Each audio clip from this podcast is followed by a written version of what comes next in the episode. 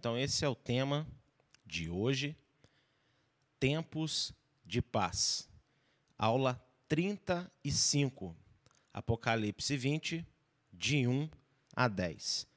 Shalom mais uma vez a todos que nos acompanham. Meu nome é Jimson Maciel, eu sou pastor da Igreja Evangélica Eliahu. Muito bem-vindo a esta live, a este estudo e vamos então ao que interessa. Vamos colocar aqui na tela.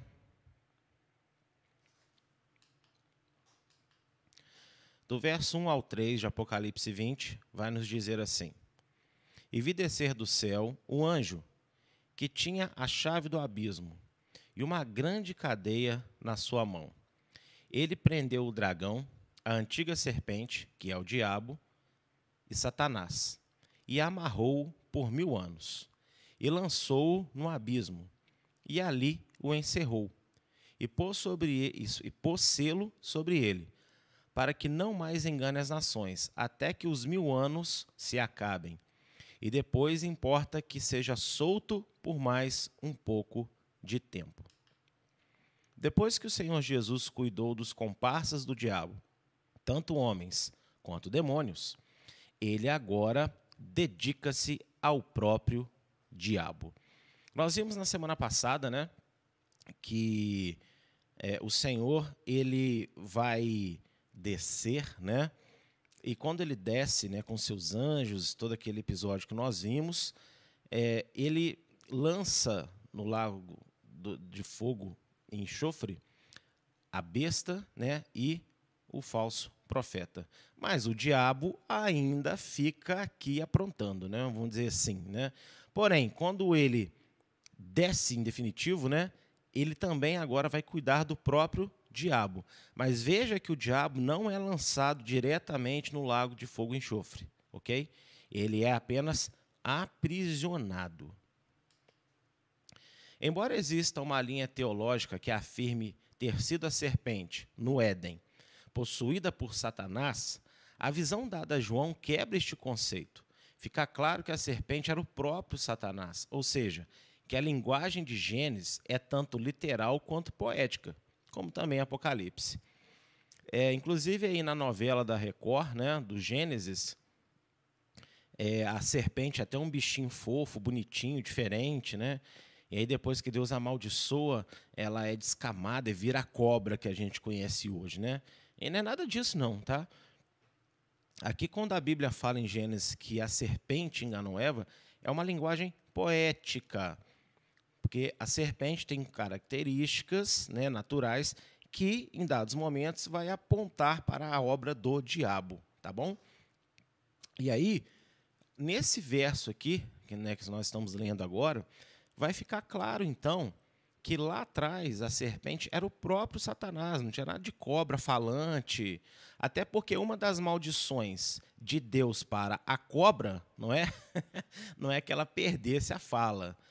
E se a cobra falasse, né?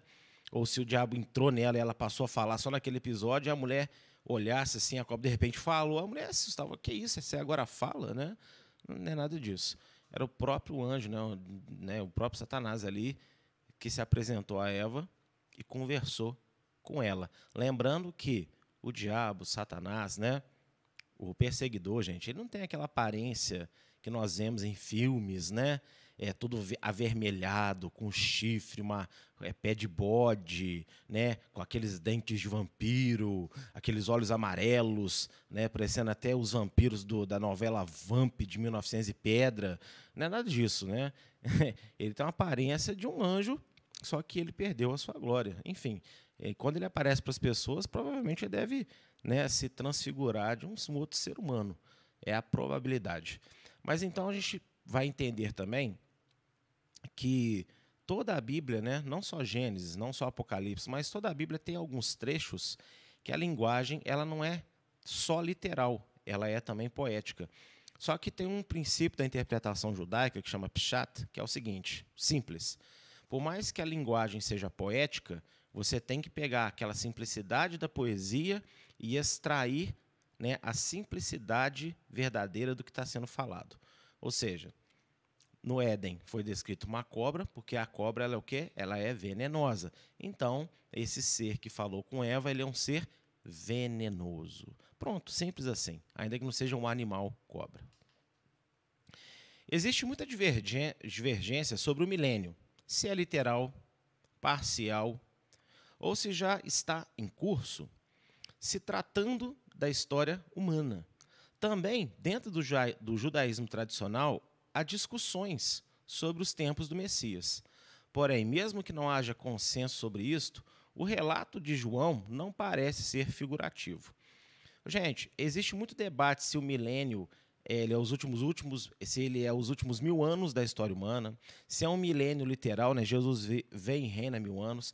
Nas literaturas rabínicas e judaicas, né?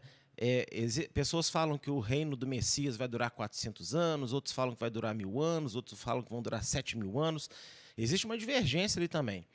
E nos meus estudos de Apocalipse, analisando aqui né, esses textos, é, não me parece que esse tempo é agora de mil anos descrito por João seja figurativo. Eu acredito que, que mil anos significa mil anos mesmo. Sabe, até pelo próprio texto onde se encontra que é a explicação sobre Satanás, né, a serpente é o Satanás e tal, é como se ele tivesse agora tirando um pouco da poesia do livro e escrevendo de uma forma mais direta, né? Então, na minha humilde opinião, né, parece que vão ser mil anos. Jesus volta e durante mil anos ele reina sobre a terra, ok? Uma coisa é certa: se é mil anos, se não é, né, não é porque ficar brigando por causa disso. O importante é que nós estejamos na presença dele, aptos para a sua volta, para estarmos com ele para todo sempre.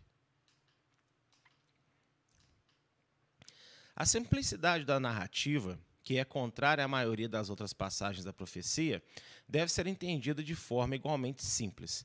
Né? É aquilo que eu estou falando. Esse trecho aqui agora, é, João ele fala de uma maneira como se ele parasse um pouco, às vezes, assim, uma linguagem poética daquilo que ele estava vendo e, e fala de uma forma bem simples, bem direta. Né? Então, existem elementos aqui que eu acredito que nós devemos olhar para eles de forma tão simples quanto está descrito, sem ficar inventando muita volta, sem ficar inventando revelações mirabolantes, né? Ao longo desse estudo de Apocalipse, eu não sei se vocês concordam comigo, se você concordar, você coloca aí no chat. Se você também já assistiu outras ministrações, né? E, ou estudou, leu algumas coisas sobre Apocalipse, é, você vai concordar que, seja muito bom, seja muito ruim, não importa, a maioria dos comentários, estudos escritos sobre o livro, né, é, tem uma necessidade, às vezes, de mega, ultra, super explicar certos elementos dentro do texto que não tem apoio, não tem outra base bíblica coerente e verdadeira para apoiar aquela tese. E a nossa geração atual, né, infelizmente, parece estar vivendo é, novamente esse tipo de pensamento. Porque quando você pega um texto e explica ele né, de uma forma simples e bem condizente ao que ele é e aos outros que o relacionam, né, que se relacionam com ele, na verdade, parece que as pessoas ficam decepcionadas, parece que elas ficam chochadas, né? Elas estão tipo assim, não, esperava mais, tem que ter mais, tem que ter um, tem que ter uma palavra rema aí, né? Eu sei lá, eu acho isso uma grande bobeira, né? Eu acho que por mais simples que seja a interpretação de um texto, se ela for verdadeira, para nós é o que deveria bastar, porque vem de Deus, né? Olha só sobre é, simplicidade, eu quero dizer o seguinte, ó. Jesus reinará na terra por mil anos, enquanto Satanás ficará aprisionado por todo esse tempo, impedido de tentar e influenciar a vida na Terra. É simples assim, gente. É simples assim. Esse texto está falando basicamente isso que está em verdinho aí. Ó. Jesus vai reinar mil anos aqui e o diabo vai ficar preso. E nesse tempo, ele não vai poder tentar nem influenciar a vida de ninguém. Eu não vejo por que a gente caçar uma outra interpretação disso aqui.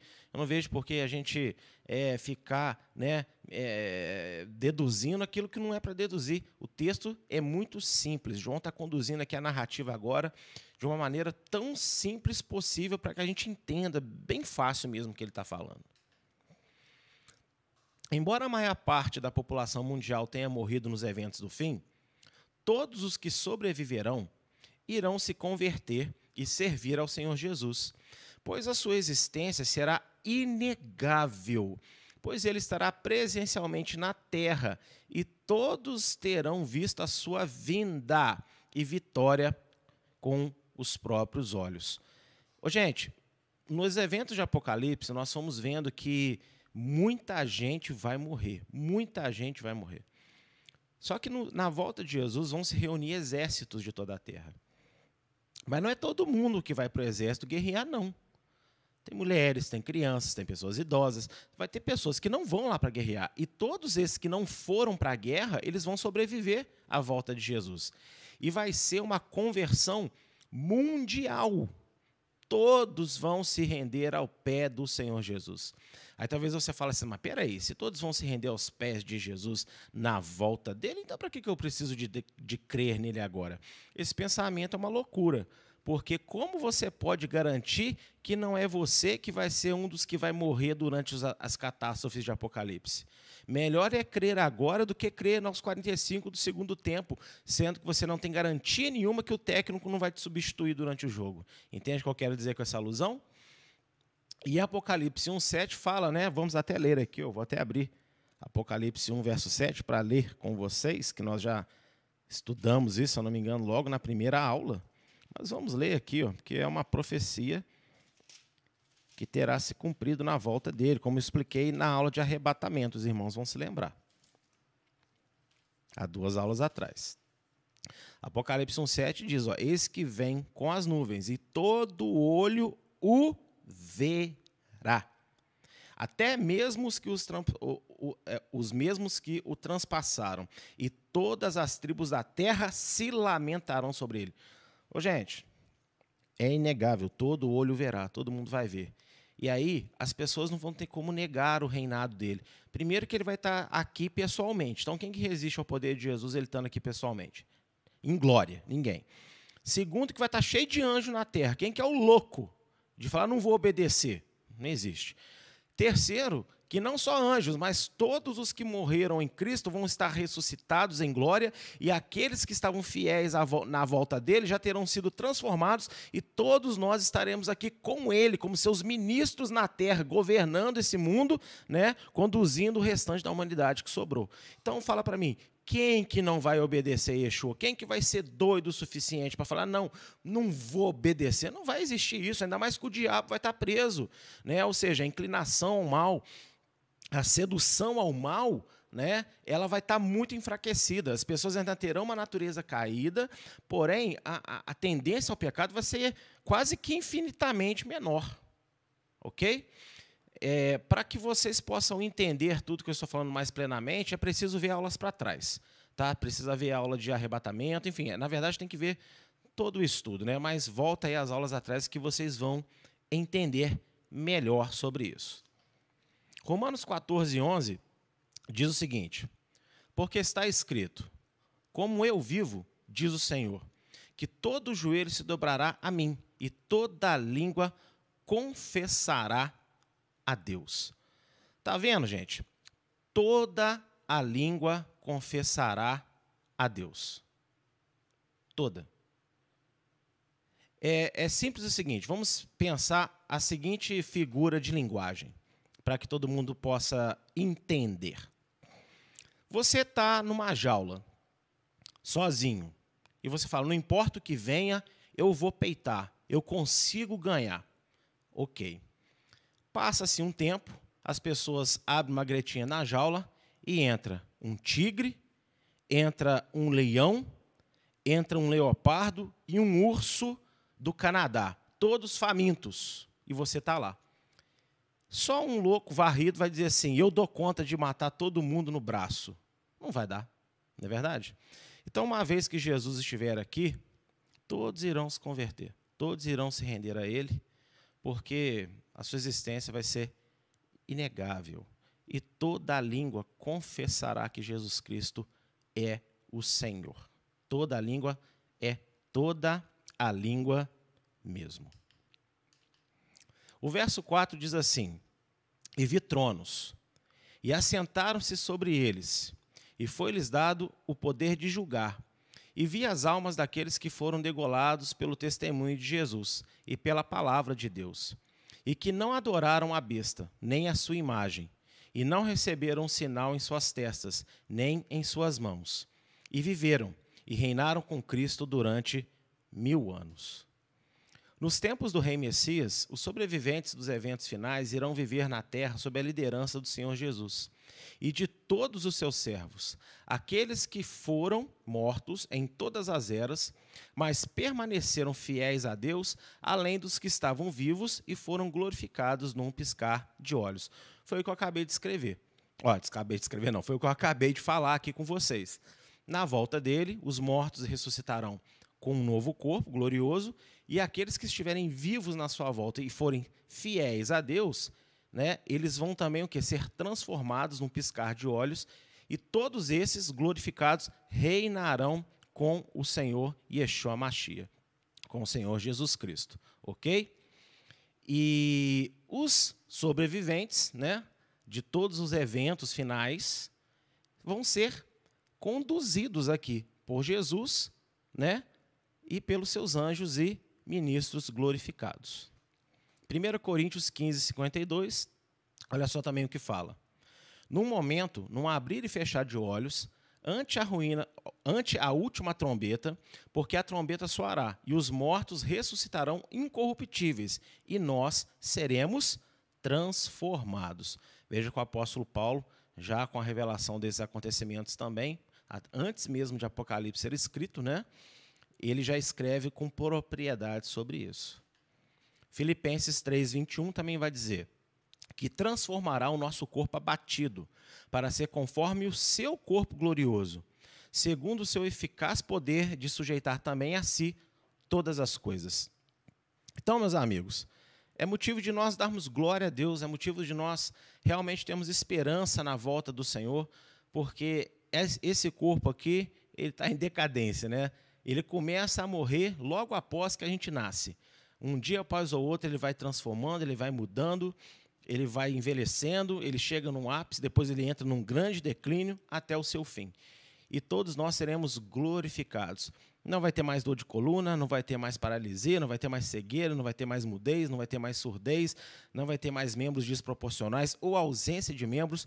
Todos seremos completos, saudáveis e gloriosos para todo sempre. Isso merece um hashtag aleluia. Olha só, Zacarias 14, de 16 a 17, o que fala. Olha que texto interessante. E acontecerá que todos os que restarem de todas as nações que vierem contra Jerusalém subirão de ano em ano para adorar o Rei, o Senhor dos Exércitos, e para celebrarem a festa dos tabernáculos e acontecerá que, se alguma das famílias da terra não subir a Jerusalém para adorar o rei, o Senhor dos Exércitos não virá sobre ela a chuva. Gente, olha esse texto que ele vai te dar base para você entender plenamente qual eu expliquei sobre pessoas que, so, que sobreviverão aos eventos de Apocalipse. Olha, todos que restarem de todas as nações que vieram contra Jerusalém. Está entendendo isso? Então vai ter sobreviventes à volta de Jesus no mundo que não foram para o exército.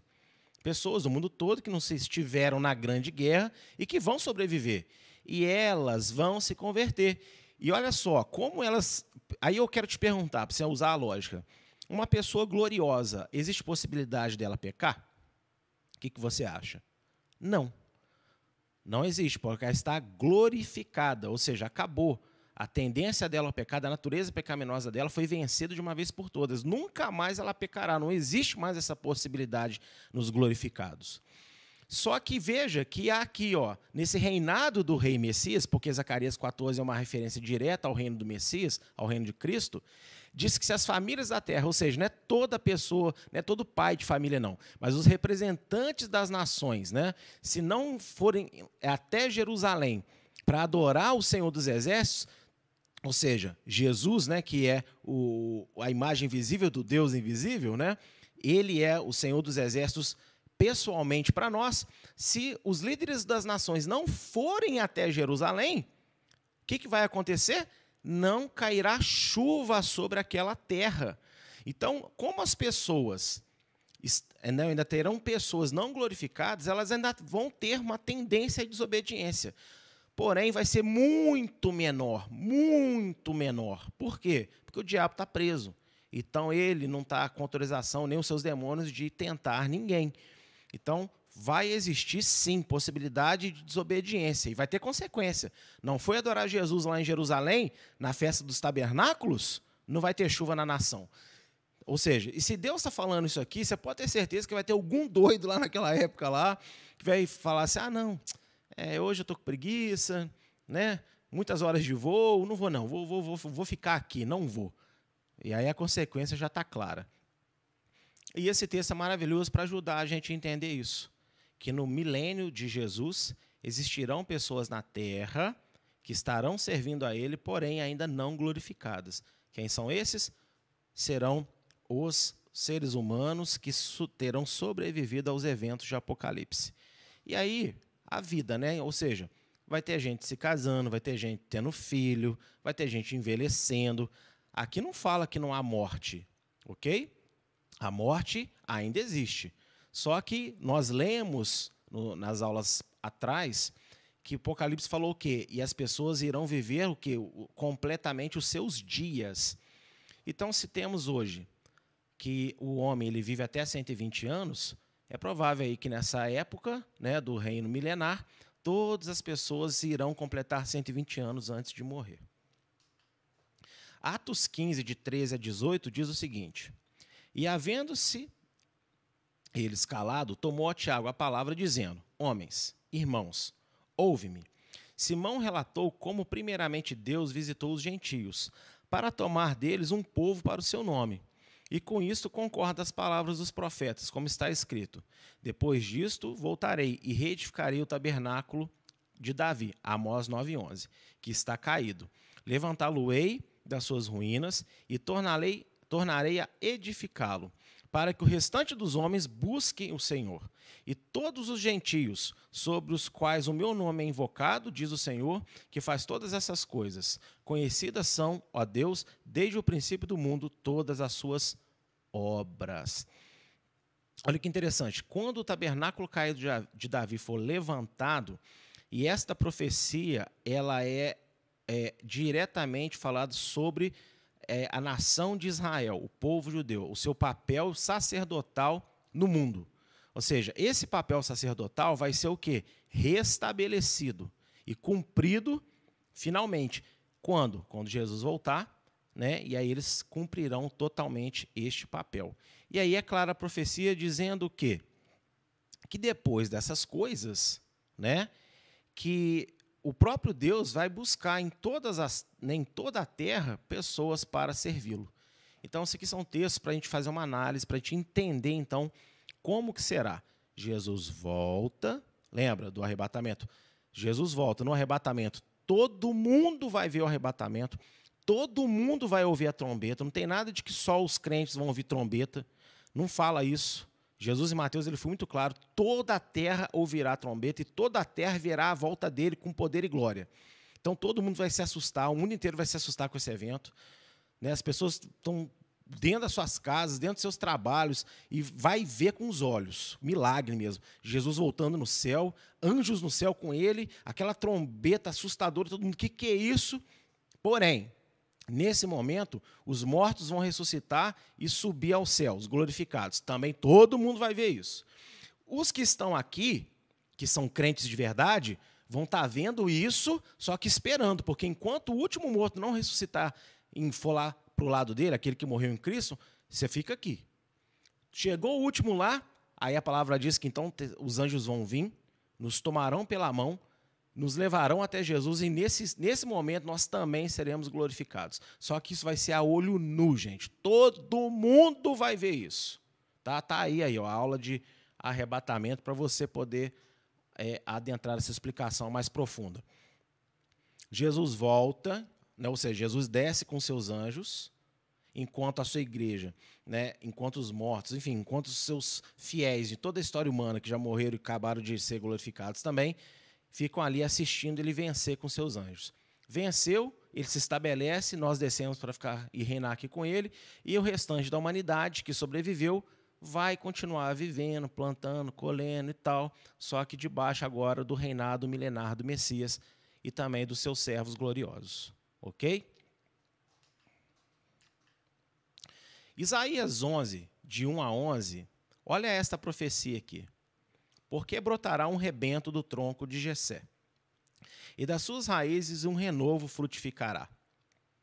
E repousará sobre ele o espírito do Senhor, o espírito de sabedoria e de entendimento, o espírito de conselho e de fortaleza, o espírito de conhecimento e de temor do Senhor. E deleitar-se-á no temor do Senhor e não julgará segundo a vista dos seus olhos, nem repreenderá segundo o ouvir dos seus ouvidos, mas julgará com justiça aos pobres, e repreenderá com equidade aos mansos da terra, e ferirá a terra com a vara da sua boca, e com o sopro dos seus lábios matará o ímpio. E a justiça será o cinto dos seus lombos, e a fidelidade o cinto dos seus rins. E morará o lobo com o cordeiro, e o leopardo com o cabrito se deitará, e o bezerro e o filho de leão e o animal cevado andarão juntos, e um menino pequeno os guiará. A vaca e a ursa pastarão juntas, seus filhos se deitarão juntos. O leão comerá palha como boi, e brincará a criança de peito sobre a toca da áspide. E a e a desmamada colocará, a desmamada colocará a sua mão no na cova do basilisco. Não se fará mal nem dano algum em todo o meu santo monte, porque a terra se encherá do conhecimento do Senhor, como as águas cobrem o mar. E acontecerá naquele dia que a raiz de Jessé a qual estará posta por estandarte dos povos, será buscada pelos gentios, e o lugar do seu repouso será glorioso. E há de ser que naquele dia o Senhor tornará a pôr a sua mão para adquirir outra vez o remanescente do seu povo. Gente, esse texto de Isaías é uma descrição clara do que está acontecendo agora em que Apocalipse capítulo 20. É, é por isso que eu tenho falado muito ao decorrer dessas aulas, né? Você querer entender Apocalipse, estudar Apocalipse sem entender as profecias, é muito complicado. Por isso que esse engano teológico, né, de que é, a profecia agora foi é tudo a profecia se cumpriu na todas as profecias se cumpriram em Jesus na cruz e agora onde está escrito Israel se for bênção é igreja. Gente, isso é uma perda de tempo, isso é um assassinato do entendimento, né? Então veja que precisa acontecer toda a terra ser encherada do conhecimento do Senhor. E isso não quer dizer que toda a terra já vai estar glorificada, nova terra e novos céus. Ainda não aconteceu, não, tá? É essa terra aqui ainda. Esta terra aqui vai se encher do conhecimento do Senhor. O que, que isso significa?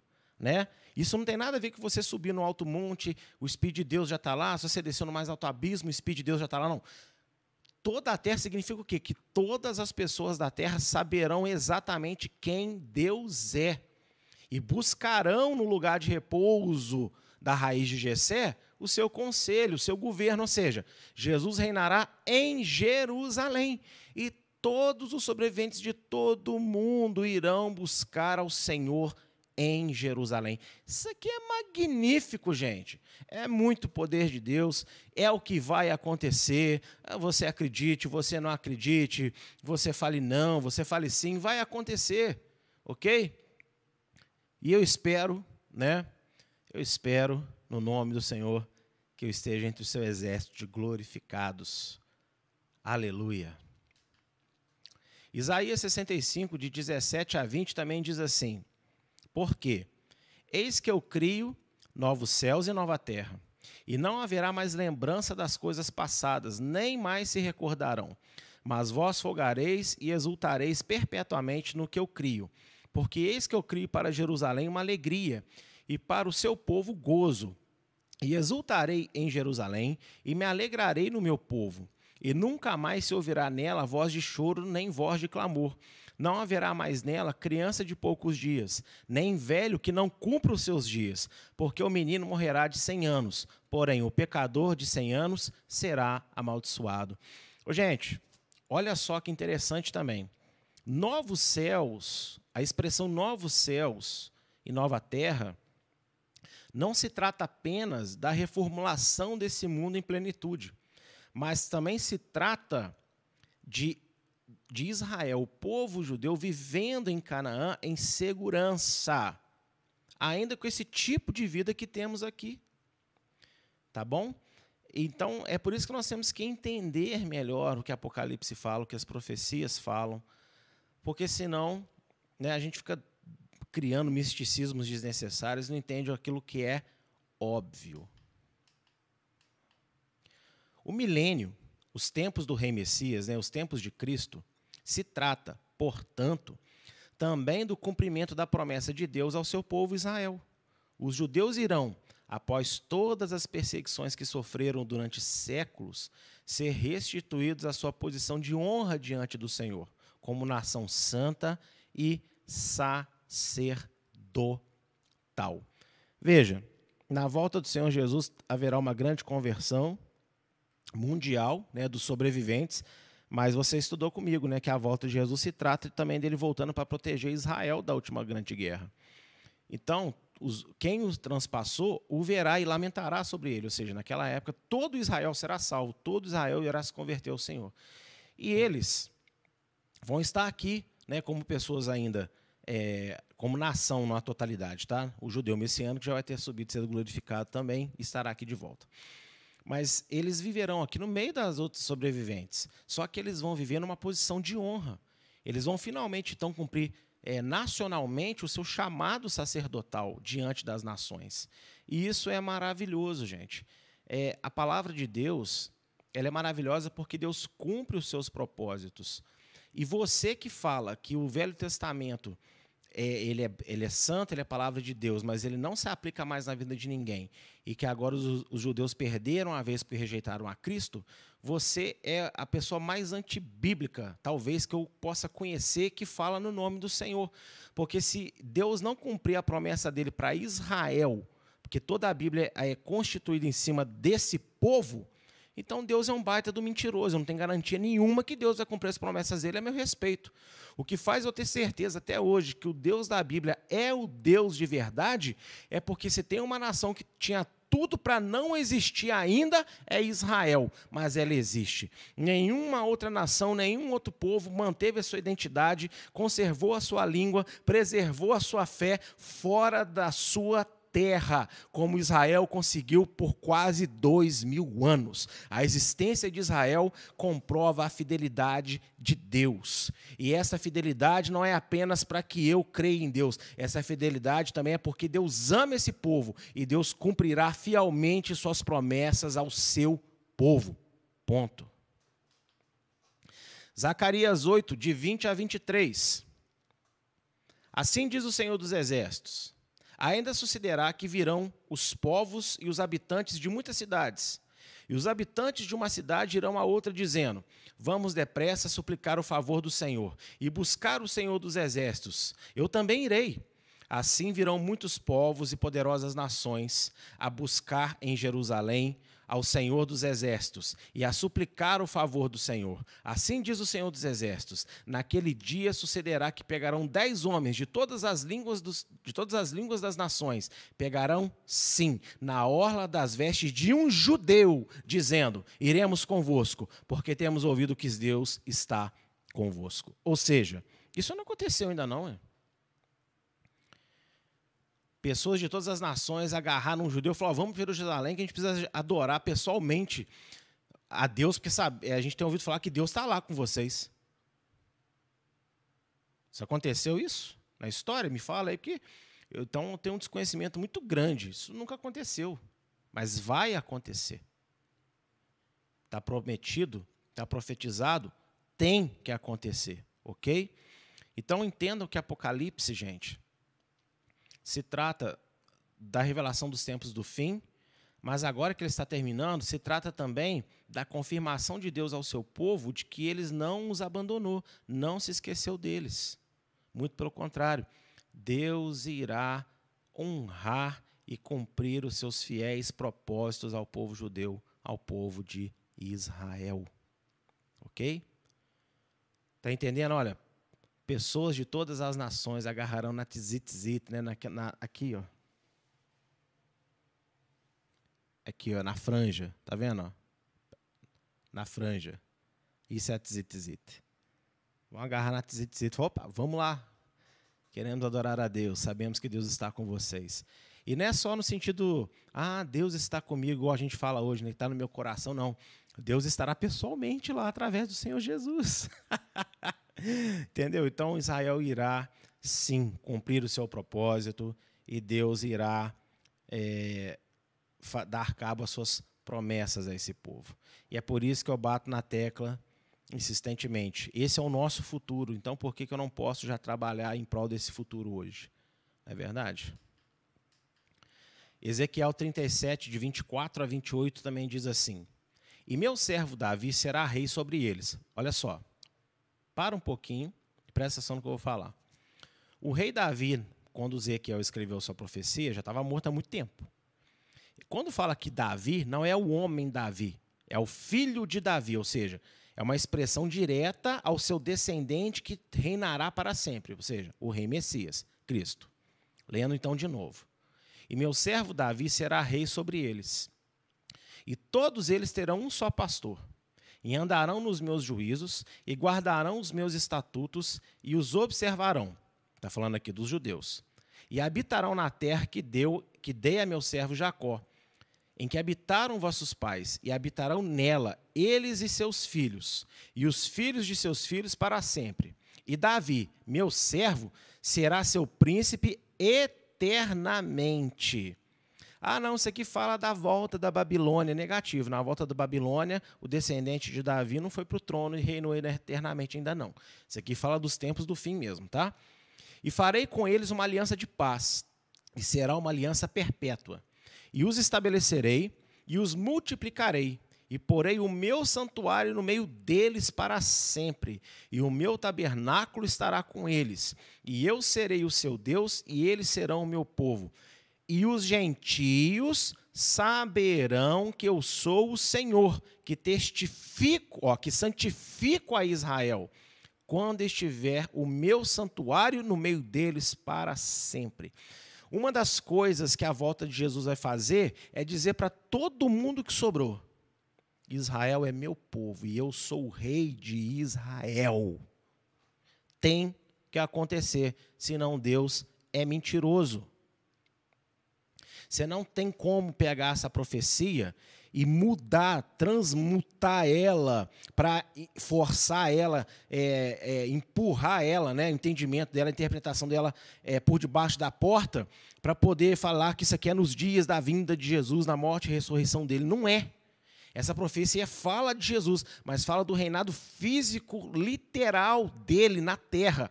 E você vai concordar comigo que a profecia fala o seguinte: o servo, né, é, o meu servo Davi que vai reinar sobre eles, quando isso acontecer, todo mundo vai saber que eu sou o Deus de Israel. Mas o que a igreja fez ao longo de todos esses dois mil anos foi pegar o nome de Jesus e, em vez de falar para todo mundo que Deus é o Deus de Israel, falar o seguinte: ó, Deus era o Deus de Israel e agora é o Deus da igreja. Ou não é isso que acontece? Por isso que você não pode pegar essas profecias e enfiar debaixo da porta para querer apontar para Jesus de uma forma errada. Isso aqui aponta para Jesus, mas vamos saber como que aponta para ele. Porque o que a igreja, a teologia cristã histórica fez aí em quase dois mil anos, é justamente falar, em nome de Jesus, dizer que o Deus de Israel, Adonai, o Senhor, não é mais o Deus de Israel é do Israel espiritual, que é a igreja, mas do povo judeu, é, isso não. Mas a profecia aqui é muito claro. É por isso que Deus, em algumas profecias, isso é uma revelação que eu tenho para mim, tá? Se você quiser anotar aí na nota rodapé, é por isso que existem profecias que, em vez de Deus falar Israel, ele fala Jacó. Para não restar dúvida que os descendentes de Jacó aqui tem nada a ver com igreja em Cristo, tem a ver com quem tem sangue judeu nas veias mesmo. Então a vinda do Davi, né, do, do servo de Deus, o Davi, ou seja, Jesus, o Cristo, o Messias, é para mostrar para todo mundo que ele é o Deus do povo judeu. E até hoje não é o que a gente vê, porque historicamente alteraram tudo. Os apóstolos não fizeram isso. A primeira geração após os apóstolos também não fizeram isso, mas a segunda para frente começaram a sujar esse entendimento e hoje temos essa bagunça que temos aí. Então, hashtag Deus é o Deus do povo judeu. Isaías 2, verso 3 e também o verso 5 fala o seguinte: só não coloquei o verso 4 para caber tudo aqui na mesma tela, não gastar mais uma tela, mas você pode ler o verso 4 junto, tá? E irão muitos povos e dirão: Vinde, subamos ao monte do Senhor, à casa do Deus de Jacó, para que nos ensine os seus caminhos e andemos nas suas veredas, porque de Sião sairá a lei e de Jerusalém a palavra do Senhor Vinde, ó casa de Jacó, e andemos na luz do Senhor. Isso aqui se cumpre primeiramente na vinda de Jesus, mas plenamente na segunda vinda dele, onde ele estará fisicamente reinando em Jerusalém. Olha só Romanos 11, de 11 a 15. Porventura, Digo, pois, porventura tropeçaram para que caíssem? De modo nenhum. Mas pela sua queda veio a salvação aos gentios, para os incitar à emulação. E se a sua queda e a riqueza do mundo, e a sua diminuição a riqueza dos gentios, quanto mais a sua plenitude. Porque convosco falo, gentios, que, enquanto for apóstolo dos gentios, exalto o meu ministério, para ver se de alguma maneira posso incitar a emulação os da minha carne e salvar alguns deles. Porque se a sua rejeição é a reconciliação do mundo, qual será a admissão? A sua admissão, se não vida dentre os mortos? Ou seja, quando Israel foi restabelecido ao seu lugar de honra, vida entre os mortos. A volta de Jesus. Nós sabemos que o único evento que vai trazer vida entre os mortos é a volta de Jesus. Então, você aí que é líder de ministério, você que é líder de igreja, você que é, é doutor em teologia, e ensina, né? E fala com grande propriedade que o povo judeu perdeu a sua vez, que o povo judeu não sei o quê, que eles, ó, é, né? Ou como diz uma, uma, uma, vertente atual do antissemitismo, né? Não, eles têm promessa de Deus, é inegável, mas as riquezas do reino pertencem à igreja. Né? Tem um bando de bobo que fala agora desse jeito aí, para tentar amenizar o negócio. Assim, você está em engano, querido. Desculpa, se você quiser, pega o e-mail da igreja aí, me manda e-mail, se encontra pessoalmente comigo para debater comigo na palavra, inclusive, porque por e-mail não vou ficar debatendo nada. Eu vou onde você quiser, se tiver condições, você vem até nós, nós sentamos, conversamos, mas ouça agora com toda a autoridade de Deus, eu falo isso. Você aprendeu, estudou, se formou, tem diploma e repassa engano para as pessoas. O povo judeu jamais perdeu seu lugar. Jamais foi é, é isento da presença de Deus. O que acontece é que, devido sim a sua conduta que Deus não se agradou, eles sofrem um período de castigo, como Deus sempre fez na história deles antes da vinda de Jesus. Mas sempre restabeleceu a geração onde Deus escolheu e acontecerá de novo. Viu? Acontecerá de novo. Então, pare de ensinar esse engano. Não estou aqui diminuindo que você é usado por Deus, não estou diminuindo aqui que você é uma pessoa sincera e verdadeira diante de Deus. Não falei nada disso aqui em momento nenhum. Mas em relação à lei de Deus e ao povo judeu, a maioria dos pastores e igrejas no mundo pecam e falam errado. E se você que me ouve faz isso, ou já fez isso, está tá entre essa maioria aí. E precisa se arrepender desse pecado. Porque na volta de Jesus, ele vai deixar claro para toda a terra que ele é o Deus desse povo, você acha também que no grande julgamento, ele não vai chamar os seus servos aqui, que história é essa aqui que você ficou falando que Israel não era meu povo? Vamos ter que prestar conta disso aí também. Então, saia desse engano. Ok? Você que ama coisas judaicas, né? Você que ama estudar hebraico, você que ama pôr a bandeira de Israel na sua igreja, mas detesta o povo, qual é a vantagem? Israel não é um pedaço de terra. Israel é um povo. Um povo amado por Deus. E isso em nada significa que Deus ama menos você, porque você não é judeu. Significa que Deus tem um propósito com esse povo e ninguém tem nada a ver com isso, porque Ele é Deus e Ele escolhe o que Ele quer, quem Ele quiser para fazer o que Ele bem entender. Arão e Miriam tiveram ciúmes de Moisés. Ah, a gente também ouve Deus. Nós também somos homens de Deus. Corá falou: ah, porventura é só ah, é, Moisés que ouve a voz de Deus? Toda a congregação é santa Moisés, não é só você, não, querido. E aí nós sabemos pela história bíblica que foi que Deus falou: ah, beleza, todos vocês são santos, né? Uhum. Então vou mostrar se eu falo com todo mundo igual eu falo com Moisés, meu servo, face a face. Ou seja, Israel é Shon, menina dos olhos de Deus. E ninguém tem nada a ver com isso. Ponto. Não gostou? Pega um cavalinho alado, sobe até o trono da graça e discute com ele pessoalmente, se você tiver coragem. Não tem como? Então engole e aceita. Ore a Deus para mudar o teu coração pecador nesse assunto. Romanos 11, de 25 a 27, ele dá a finalização aqui. Ó. Porque Romanos 11 é muito interessante, porque Paulo ele quer deixar claro aos gentios né, que para eles, em momento nenhum, querer se sobrepor ao povo de Israel a querer achar porque agora eles estão com um entendimento mais avançado das coisas de Deus, por quê? Porque aceitaram Yeshua, aceitaram Jesus como Salvador, então que Israel agora passou e que eles estão no lugar. Paulo, ele, fala, ele prevendo esse mal, ele já escreveu inspirado por Deus. E ele diz, primeiro lá de 11 a 15, olha, eu faço de tudo para salvar eles também. Agora, entenda que quando eles foram colocados no seu lugar, vida entre os mortos, ou seja, a volta de Jesus está diretamente ligada né, ao povo de Israel. No verso 25 a 27, olha o alerta dele, quão óbvio que é. Porque não quero, irmãos, que ignoreis este segredo, para que não presumais de vós ou seja, que vocês não fiquem pensando bobagem. Que o endurecimento veio em parte, em parte sobre Israel. Por que em parte, pastor? Porque em todas as gerações de Cristo até hoje, sempre existiram também um contingente de judeus crentes ao redor do mundo. Ok? Em parte, os próprios apóstolos aí que está no Novo Testamento, que você gosta de ler as cartas, eram todos judeus. Lucas era o único não judeu, é o único não judeu escritor da Bíblia. Seguindo. Até que a plenitude dos gentios haja entrado e assim todo Israel será salvo. Como está escrito: de Sião virá o libertador, e desviará de Jacó, ó, Jacó, as impiedades.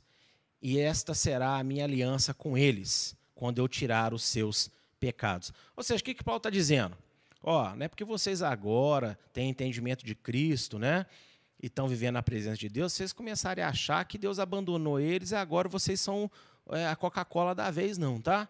Não pensa essa bobagem, porque Deus deu um endurecimento para eles até que a plenitude dos gentios seja entrado. E essa questão aqui de plenitude do gentio não tem nada a ver com uma igreja melhor, mais santa, uma fé mais equilibrada. Porque, segundo Jesus, ele fala: será que eu vou achar fé na terra quando eu voltar? Ele mesmo fala, Apocalipse estudamos aí, né? 34 aulas já que a, esses, a, a, humanidade no seu final vai estar pior do que nunca. Achar crente verdadeiro é igual achar diamante, né, garimpando diamante no rio Tietê, em São Paulo, ou no rio Paraibuna, aqui em Juiz de Fora. Um milagre. Que a maioria crente da pior espécie. Então isso não tem nada a ver com plenitude, uma igreja super forte, qualificada. Esse aqui remete a Gênesis, quando Deus fala com Abraão. a plenitude dos cananeus não entrou ainda, ou seja, ou na sua tradução em português deve estar assim, porque o tempo do seu castigo não chegou ainda. Mas no original hebraico a, a, a linguagem é a mesma.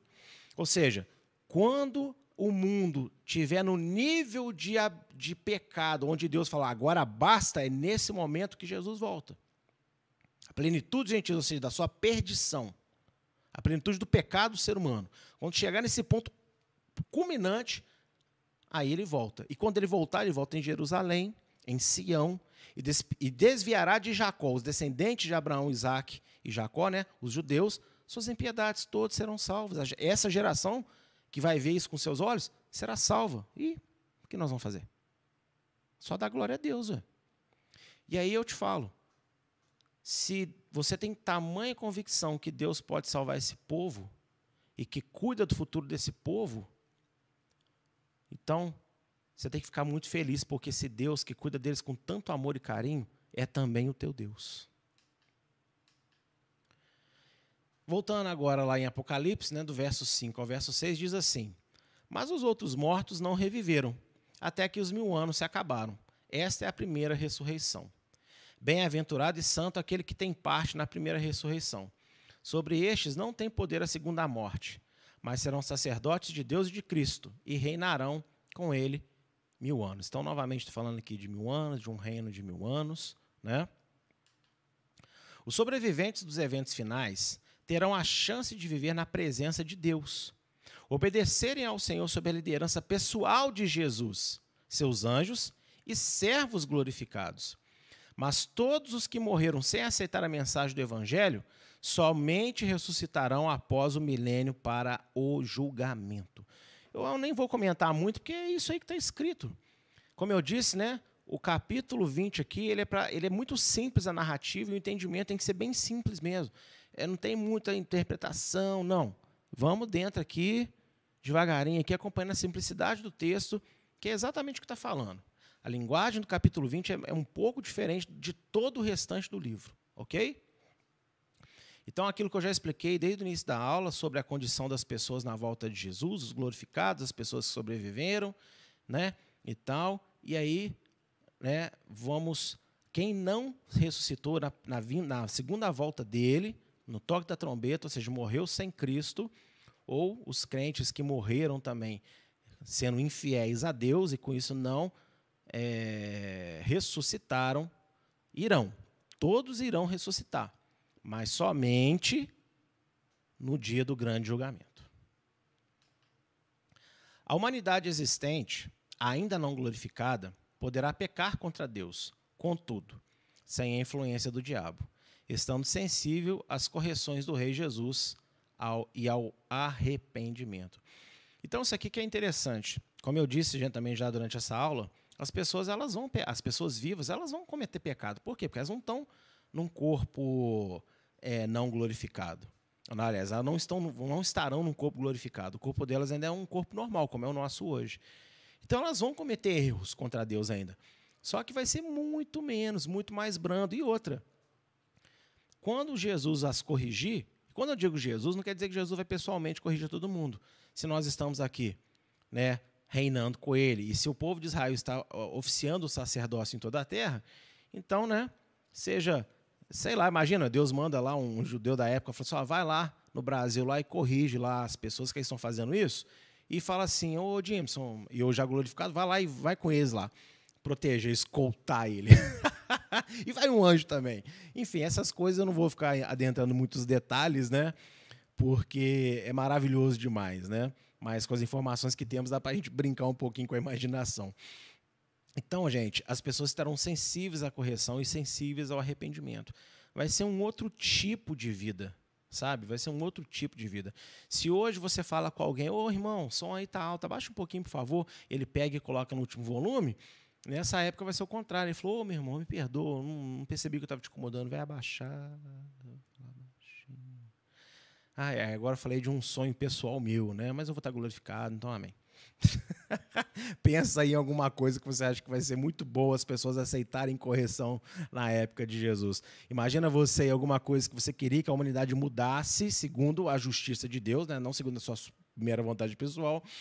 Vai acontecer, porque Jesus vai chamar a atenção e as pessoas vão aceitar né, a correção do Senhor. Imagina um pai né, que corrige o filho e o filho se revolta contra aquilo que o corrige, não gosta, faz cara feia, bate porta, pisa duro. Nessa época não será assim. Aleluia. Isaías, né? Lembra que eu não li o versículo 4? Então, vou ler ele agora. E ele julgará entre as nações, e repreenderá muitos povos, e estes converterão as suas espadas em enxadões, e as suas lanças em foices. Uma nação não levantará espada contra outra nação, nem aprenderão mais a guerrear. Ou seja, tempos de paz. O reinado de Jesus é um, é um tempo de paz plena no mundo. Gente, não vai ter mais é, pancadão alto, baixaria na televisão, sabe? Você vai poder andar na rua com sua criança, assim, digo assim, você, né, imaginando que nós fôssemos esses seres humanos não glorificados, mas nós seremos, glória a Deus. Mas só para você entender como que será. Imagina você poder andar nas, na rua aí com as suas crianças, sem tampar o olhinho da criança, sem tampar um ouvido, né? sem ficar escandalizado. Você que me assiste, quantas coisas que não te escandalizam nesse mundo, não vai existir nada disso mais. Não vai existir música imoral, não vai existir vestes imorais, não vai ter linguagem obscena, xingamento, sabe? Não vai ter nada disso. E quando alguém der um deslize, imediatamente um ministro de Deus glorificado vai chegar e vai falar assim: opa, o oh, que é isso que você está fazendo aí? Aí você, poxa vida, me perdoa. Passou. Não vai ter guerra mais. Gente, e aí entenda, se você não vai ter guerra, nação não vai guerrear contra guerra, vizinho não vai guerrear contra vizinho, família não vai guerrear contra família, sabe? Vai ser tempos de paz. Lembra a profecia que nós lemos lá atrás? Que falava o quê? que o leão vai comer palha junto com o cordeirinho. A gente imagina isso. Imagina você vai, né? Você olhar para um leão. O leão chegar assim, né? Todo igual um gatinho, mansinhal, querendo assim um pouquinho de mato para comer, porque não come carne mais. Né? ah, pastor, você viajou demais. Eu não, que a profecia diz, eu acredito fala claramente que a, a, criança de colo vai poder entrar dentro da toca da cobra, não vai acontecer nada, nenhuma cobra vai sufocar ela, vai picar ela. Não vai acontecer isso mais. Tempos de paz. Esta terra que conhecemos, depois de tantas tragédias, ela terá mil anos de plena paz. Aleluia. Apocalipse 20, né, agora de 7 a 10. E, acabando-se os mil anos, Satanás será solto da sua prisão e sairá a enganar as nações que estão sobre os quatro cantos da terra, Gog e Magog, cujo número é como a areia do mar, para as ajuntar em batalha. E subiram sobre a largura da terra, e cercaram o arraial dos santos e a cidade amada e Deus desceu fogo do céu e os devorou. E o diabo, que os enganava, foi lançado no lago de fogo e enxofre, onde estão a besta e o falso profeta. E de dia e de noite serão atormentados para todo sempre. A humanidade crescerá nesse período milenar. Por quê? Os sobreviventes de toda a Terra foram poucos, porque as tragédias mataram muita gente. Mas teve pessoas que sobraram. Só que fala aqui que quando Satanás, depois de mil anos, for solto de novo, por um curto período de tempo, talvez por alguns anos, diz que ele vai conseguir influenciar muita gente de novo. E vai se juntar de novo um poderoso exército. Por quê, gente? Entenda. Se tem pessoas comuns aqui ainda, então ainda tem casamento, nasce filho.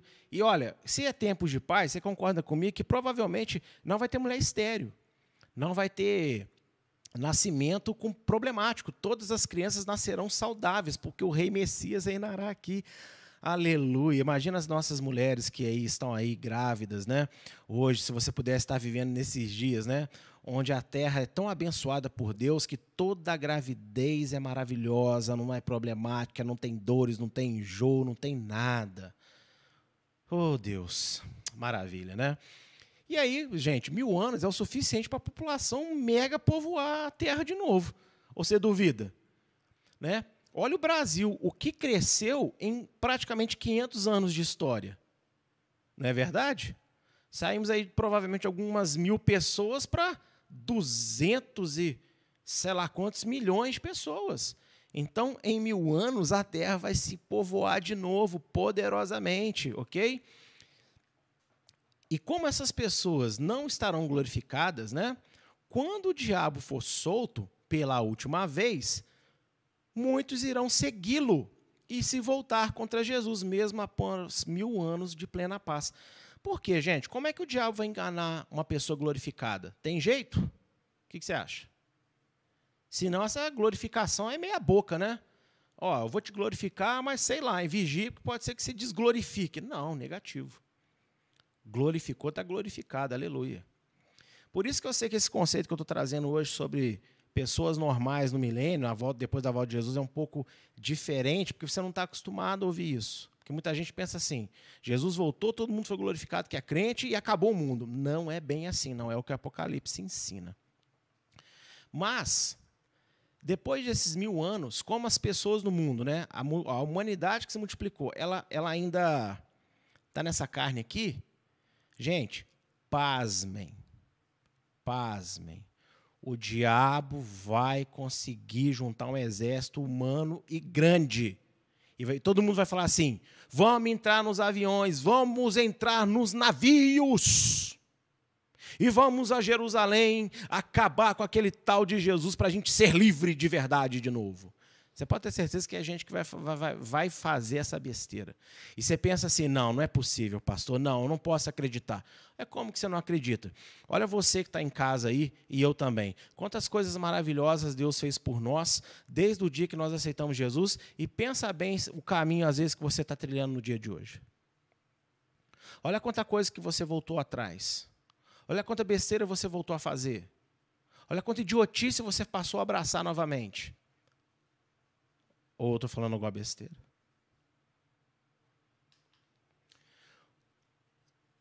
O próprio Deus Pai exterminará os rebeldes e o diabo será condenado. Olha só, essa passagem, ela me deixa muito preocupado. Por quê? Nós vamos vendo aí, ah, Jesus voltou, guerreou, tal, pá, não sei o quê. O diabo reinou mil anos. Beleza. Enganou uma população inteira de novo. Vamos em Jerusalém acabar com Jesus. Loucura, loucura, loucura, loucura. É isso não é, é, isso aqui não é jargão do Luciano Huck. É, é, é, veja, isso é uma completa idiotice e vai acontecer, porque as pessoas têm essa capacidade. Só que tem um detalhe. Está cheio de anjo aqui está cheio de crente glorificado com autoridade divina. Tem um monte de pessoas que não vão se corromper. Só que tem um detalhe. O próprio Jesus está no trono. Ele poderia simplesmente levantar do teu trono e soprar de novo, igual na sua segunda volta. E todo mundo morrer a caminho.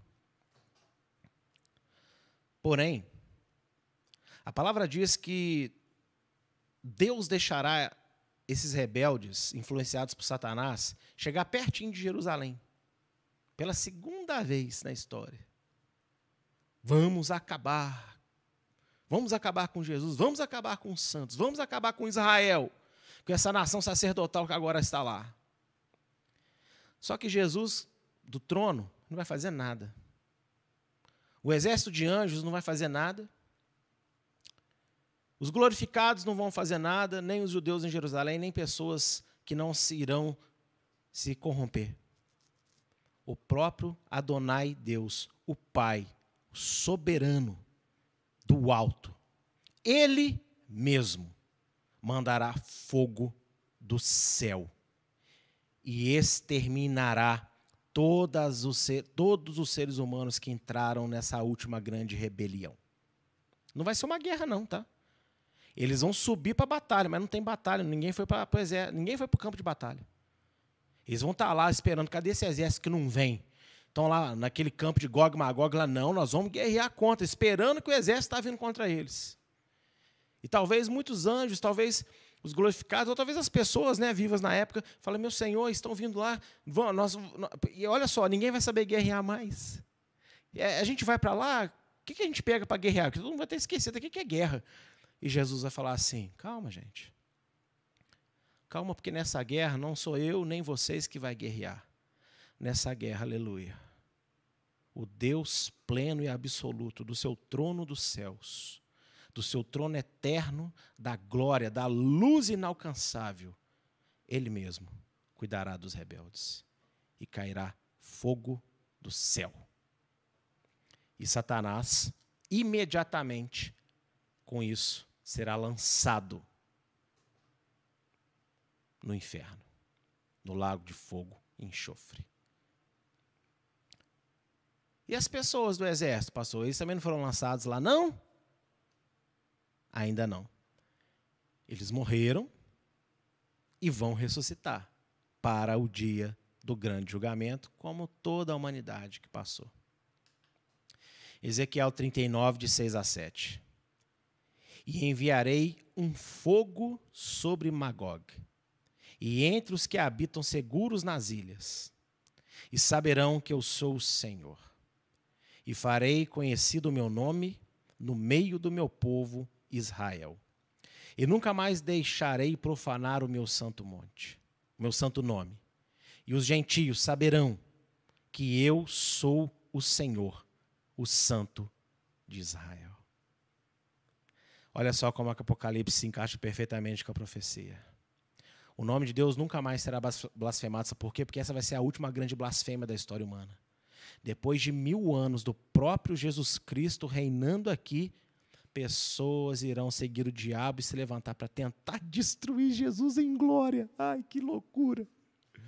E aí, o filho tem autoridade. Ou você acha que o filho no trono dele não poderia dar um estalo, como de soprar, dar uma palavra? Mas o pai, Adonai, o nosso Deus, o Senhor dos exércitos nesse dia não mandará exércitos. Ele será todo o exército necessário para acabar com a última grande rebeldia. Aleluia. Ele falará para Jesus: Filho, isso é demais para mim. Eu mesmo. Miguel, guarda a espada na bainha, Miguel. Anjos, arcanjos, querubins e serafins, sei lá quanto tipo de anjo que existe. Todo mundo senta e assiste. Porque o meu santo nome, o de rei vai ver rei, Adonai será glorificado e nunca mais haverá blasfêmia contra ele. Eu, eu, pessoalmente, é que vou descer como fogo e exterminar o mal de uma vez por todas. Oh Deus, santo, santo e poderoso Deus. E tem gente que ainda não teme a Deus. Tem crente que ainda brinca com Deus. Misericórdia. E essa foi a nossa aula, Tempos de Paz. Que o Eterno possa nos dar, nos levar a esses dias maravilhosos. Estaremos neles como glorificados. Mas também será maravilhoso pensar que depois de todo o sofrimento que a humanidade passará, ainda existirá esperança para que ela se reerga no comando, sobre a direção de ninguém mais e ninguém menos do que o grande, poderoso, santo, magnífico Sar Shalom, o nosso príncipe da paz, Jesus Cristo. Aleluia e aleluia.